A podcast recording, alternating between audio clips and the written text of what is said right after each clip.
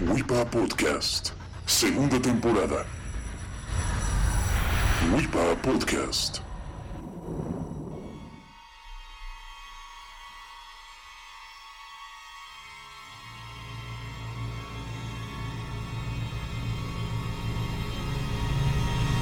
Hola amigos, bienvenidos a una nueva edición de WIPA Podcast. Los saluda con mucho gusto su amigo Carlos Torres Peña. El tema de hoy está que da mello. Estaremos hablando de vampiros, pero no como el de Carlos Espejel. La revista Rolling Stone publicó una lista de los 10 mejores vampiros y los 5 peores. Con algunos estoy totalmente de acuerdo, con otros no tanto. Pero bueno, repasemos la lista y al final les digo mis comentarios al respecto.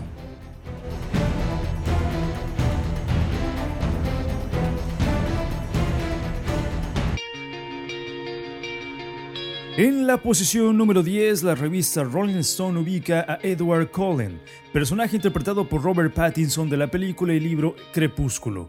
Para aquellos que no lo ubiquen, que la verdad lo dudo, este vampiro es vegetariano. Se enamora de una mortal. Cuando le da la luz, brilla y suenan como cristales chocando entre sí. Y en la segunda película llamada New Moon o Luna Nueva, pelea contra hombres lobo a mediodía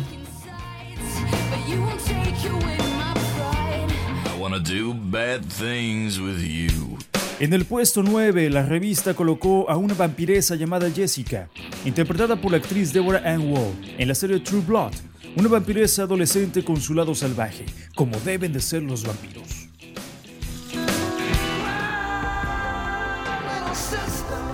En la posición 8 se encuentra Kiefer Sutherland y su interpretación del vampiro David en la película Lost Boys. Para aquellos que no ubican a Kiefer Sutherland, es Jack Bauer en la serie 24. Según la revista Rolling Stone, no te debes de perder la escena donde ataca a unos surfistas nazis que estaban alrededor de una fogata en esta película de culto de 1987.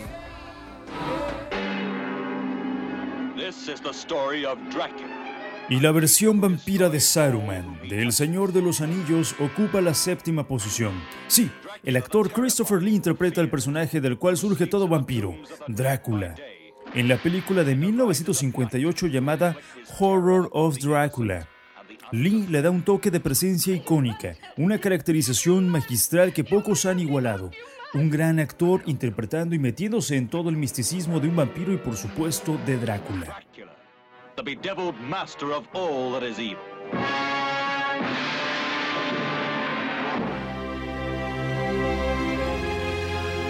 En el sexto puesto llega otra vampiresa. Lina Lenderson interpreta en la película Let the Right One In a Eli, una chica misteriosa de más de 200 años de edad, pero que la inmortalidad del vampiro congeló su cuerpo a los 12 años, por lo cual nunca aparenta tener otra edad. Eli es una vampiresa muy inteligente, tiene un gran sentido para resolver problemas lógicos y rompecabezas, con una perspicacia mayor a los niños de su edad, por así decirlo.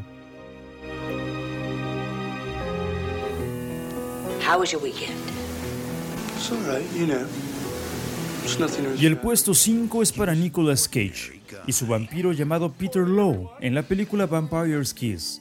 Peter, un tipo normal con su trabajo de oficina, eh, se la pasa buscando el verdadero amor, incluso va a terapia pidiendo ayuda para encontrarlo, hasta que una noche es mordido por una vampiresa y toda su vida cambia.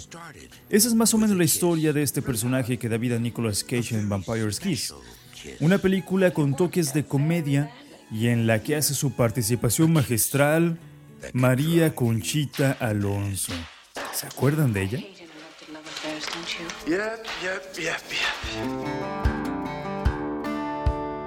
La posición 4 es ocupada por otro vampiro de la serie True Blood.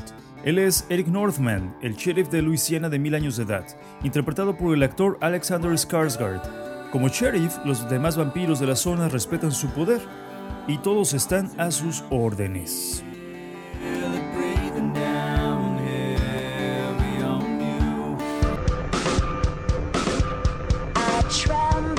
La tercera posición es para Ian Somerhalder, quien interpreta a Damon Salvatore en la serie The Vampire's Diaries. Salvatore, un vampiro de aproximadamente 175 años de edad, que según el libro es convertido por una vampiresa llamada Catherine, con la cual sostiene un triángulo amoroso junto a su hermano Stefan. Ahora sí nos ponemos serios, o se puso seria la revista Rolling Stone, los dos primeros puestos están más que ocupados por dos grandes actores, rescatando anteriormente a Christopher Lee.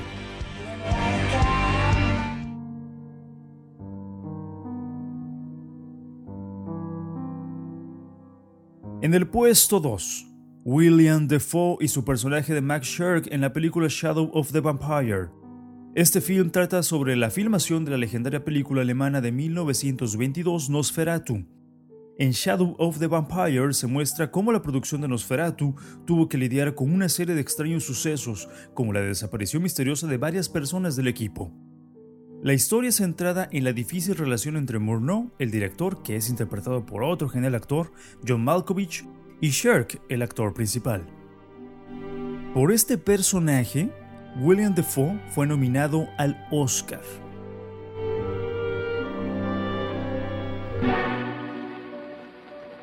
Y en la posición número 1, el legendario vampiro por excelencia, Bela Lugosi, el llamado maestro del horror y su Drácula, la interpretación de Lugosi mostró todo el misticismo y en sí toda la caracterización de un verdadero vampiro. El típico vampiro vestido de smoking, con el cabello peinado para atrás, que se transforma en murciélago, temible, que duerme en un ataúd y busca mujeres bellas para beber su sangre. El vampiro que le teme a la luz del sol, a los crucifijos, al ajo y que tiene que ser matado con una estaca clavada en el corazón. Esta interpretación de Lugosi es una de las más famosas o la más famosa y un Drácula de los mejores interpretados. El Drácula de Lugosi se debe de tomar o se debe de seguir tomando como base para los futuros vampiros. A manera de paréntesis les comento que la novela de Drácula fue escrita por Bram Stoker en 1897. Al cine fue llevada en 1931, dirigida por Todd Browning y adaptada por Hamilton Dean y John L. Balderston. Definitivamente el Drácula de Lugosi es uno de los más famosos, si no el más famoso y uno de los mejores interpretados.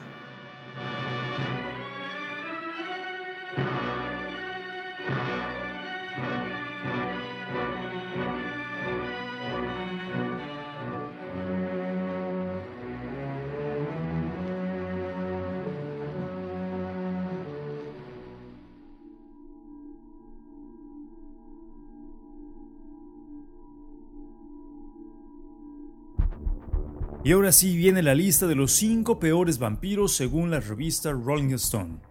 En el puesto 5, Tom Cruise y su vampiro rubio llamado Lestat en la película Entrevista con el vampiro. En el puesto 4, Kate Beckinsale y su vampiresa de la película Underworld. En la tercera posición, Gerard Butler y su anémico Drácula en la película Drácula 2000. En la segunda posición de los peores vampiros, definitivamente uno realmente terrible, el vampiro caribeño, interpretado por Eddie Murphy en la película Vampire in Brooklyn. Y en la primerísima posición de los peores vampiros, Peter Facinelli y su vampiro llamado Carlisle Cullen, de la película Crepúsculo. Según Rolling Stone, y la verdad es totalmente cierto esto, la caracterización de su personaje Físicamente se parece al ganador del programa de diseñadores de moda Project Runway, llamado Austin Scarlett,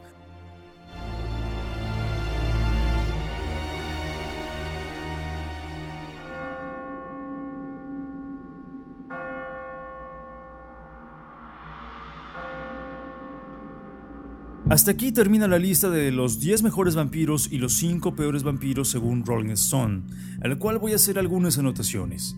En primer lugar, en la lista de los 10 mejores vampiros quitaría por lo menos a dos.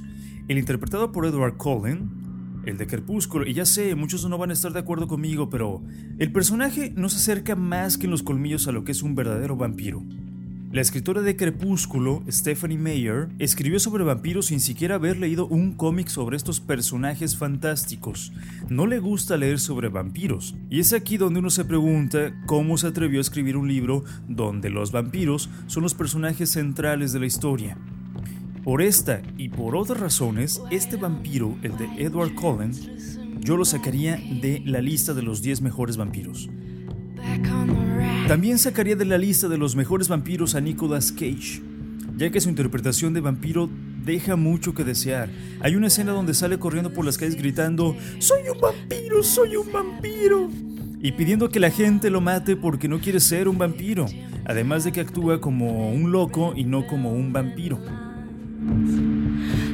Por último, para cerrar este podcast, agregaré a la lista de los mejores al legendario Graf Orlok, interpretado por Max Schreck en la película Nosferatu de 1922.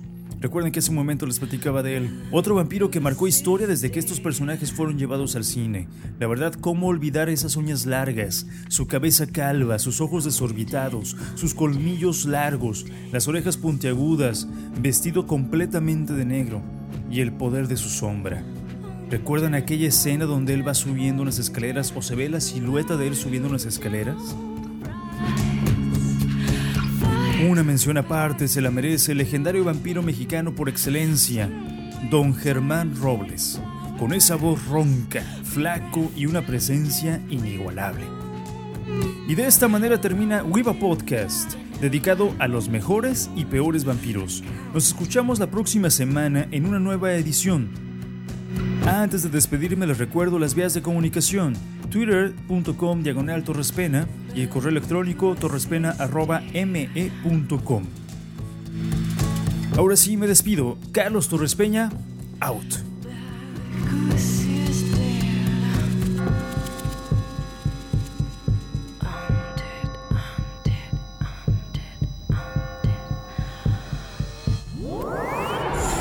WIPA Podcast, segunda temporada.